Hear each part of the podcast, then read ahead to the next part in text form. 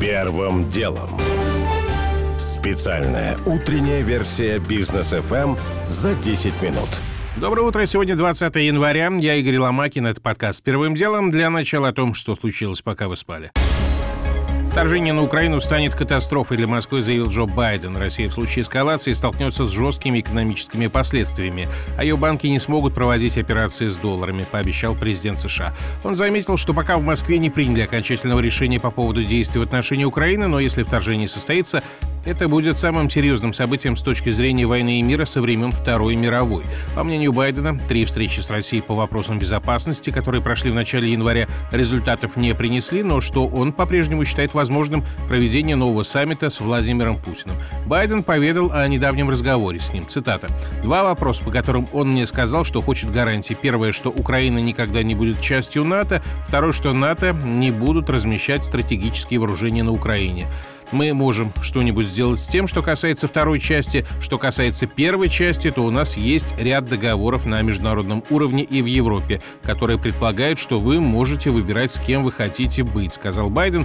При этом президент США добавил, что едва ли Украина вступит в НАТО в ближайшее время. Подробности в основной части выпуска. Боевики из незаконного вооруженного формирования 3Р убили трех российских журналистов в Центральной Африканской Республике. Об этой предварительной версии РИА Новости заявил новый российский посол в ЦАР Александр Бекантов. Он напомнил, что эта же группировка в позапрошлом году в коалиции с другими бандитами пыталась взять столицу страны Банги. Тогда много погибло мирных жителей.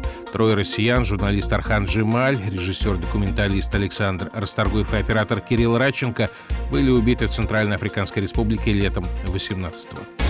Всего неделя осталось у музеев Крыма, чтобы обжаловать решение о передаче скифского золота Киеву. Об этом РИА Новости сообщили в Верховном суде Нидерландов. Вердикт о передаче ценности Украине был вынесен еще в октябре. В России тогда выступили за его обжалование. Однако, как заявляет сейчас местный суд, апелляции до сих пор не поступало. Срок для их подачи истечет 26 января. 15% россиян никогда не брали кредит и не имеют кредитной истории, следует из исследования Банка Открытия. Больше всего таких людей каждый четвертый на Дальнем Востоке. Меньше всего 12% в Приволжском федеральном округе. При этом активные кредиты сейчас имеют 52% россиян.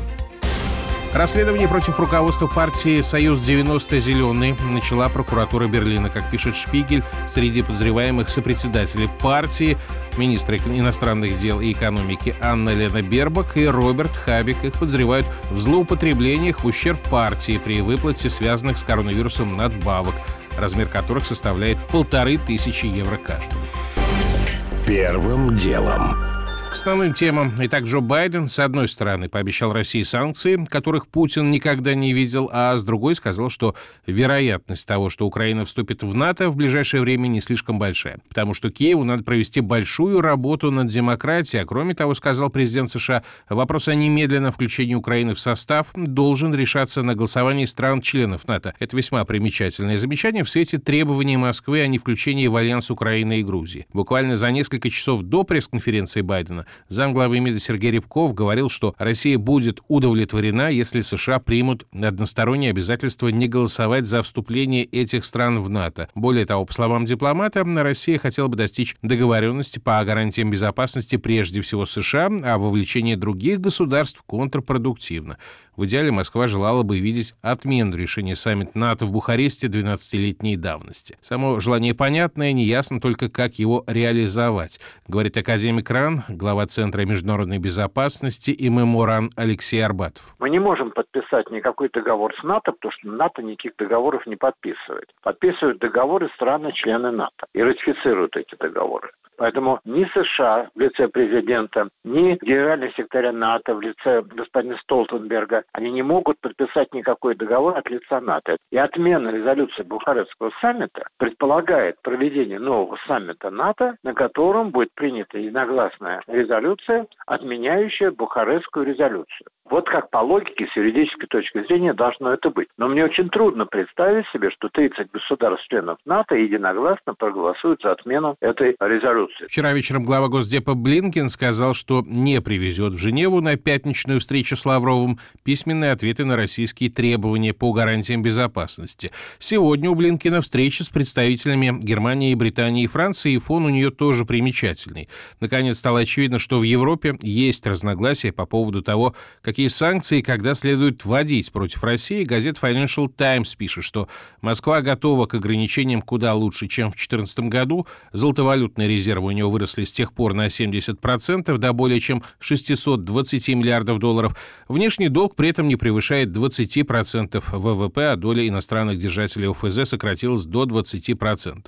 А поскольку ЕС импортирует около 40% потребляемого газа и четверть нефти именно из России, это затруднит и полное отключение страны от системы SWIFT, отмечает издание.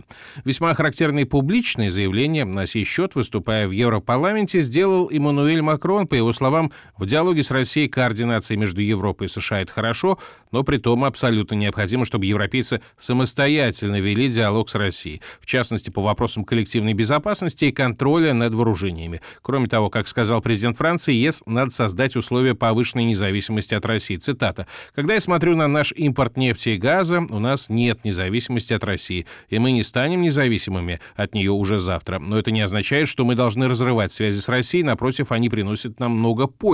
Так что сегодняшняя задача Блинкина на переговорах — попытаться привести европейских союзников к единой линии поведения, замечает Георгий Буфт. Администрация Байдена, в отличие от предыдущей команды, предпочитает видеть единство рядов Запада в противостоянии с Москвой и до сих пор не очень охотно действовала в одиночку в своей санкционной политике. Такой фактор, как интересы европейских союзников США, является также весомым аргументом в диалоге Белого дома с Конгрессом, где в санкционной политике против России вообще не видят никаких берегов и готовы штамповать любые новые эмбарго в том числе потому, что экономически США в гораздо меньшей степени завязаны на Россию, чем в Европу. Объем торговли между нашей страной и Америкой в прошлом году составил немногим более 33 миллиардов долларов, и это даже считалось рекордом. Для сравнения, годовой объем бюджета города Лос-Анджелес составляет 36 миллиардов долларов. С Евросоюзом у России совсем другие объемы. В допандемийном 2019 году они превысили 277 миллиардов долларов. И эти цифры объясняют очень многое в санкционной риторике и практике. Хотя, конечно, политика в определенные моменты истории может отодвинуть экономику на задний план. Вопрос в том, насколько далеко и надолго ее могут задвинуть теперь в отношениях России с Евросоюзом. Георгий Буфт. Первым делом.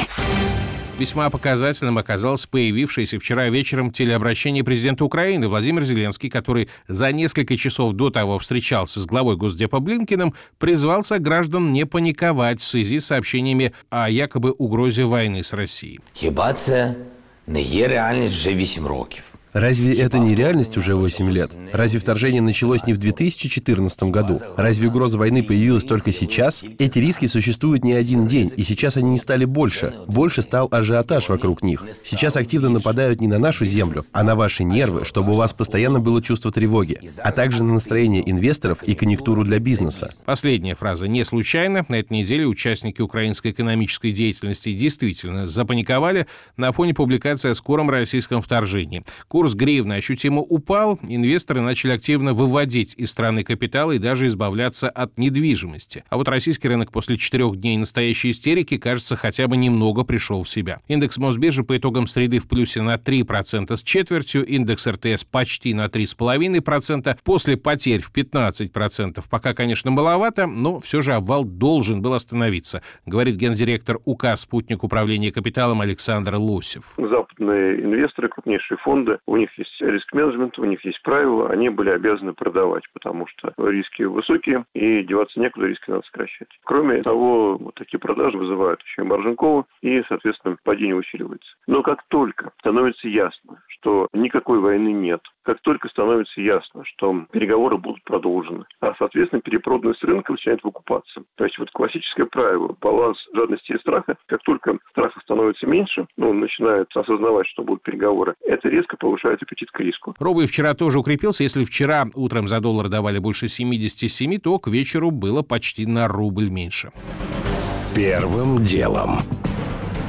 Главная мировая сенсация – Британия со следующей недели снимает почти все антиковидные ограничения. В стране отменяется масочный режим и проверки зеленых сертификатов, отзывается и рекомендация удаленной работы. В обозримом будущем правительство планирует отменить даже обязательную изоляцию для заболевших британцев. Весьма оригинальное решение в свете того, что всего пару недель назад Британия зафиксировала абсолютный рекорд заболеваемости ковидом – 218 тысяч в сутки. Но теперь, по мнению премьера Бориса Джонсона, пик прошел всего-то 90 тысяч случаев в сутки, а значит, можно расслабиться.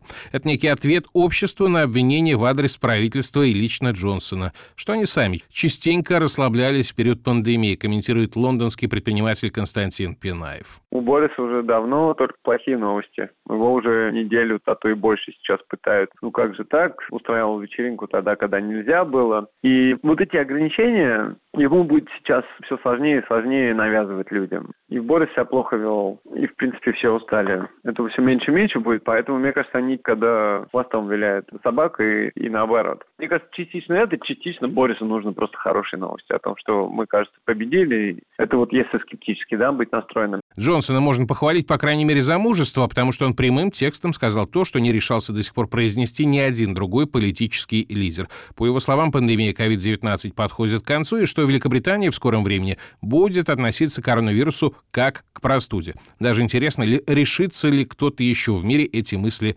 повторить. Первым делом. Уже не успеваю рассказать подробно о том, что защита сына бывшего замгенпрокурора Ивана Конрата Николая, которого обвиняют в заказном убийстве и подготовке нескольких покушений, озвучила бизнес ФМ собственную версию произошедшего. Яснее не стало. О том, что мобильная связь в России в этом году неизбежно, подражает вопрос «насколько?», и о том, что стартовала продажа билетов на матчи чемпионат мира по футболу в Катаре, который пройдет в конце этого года. У меня ж пока все это был Игорь Ломакин и подкаст «Первым делом». Кому мало, приходите в Бродкаст. Первым делом.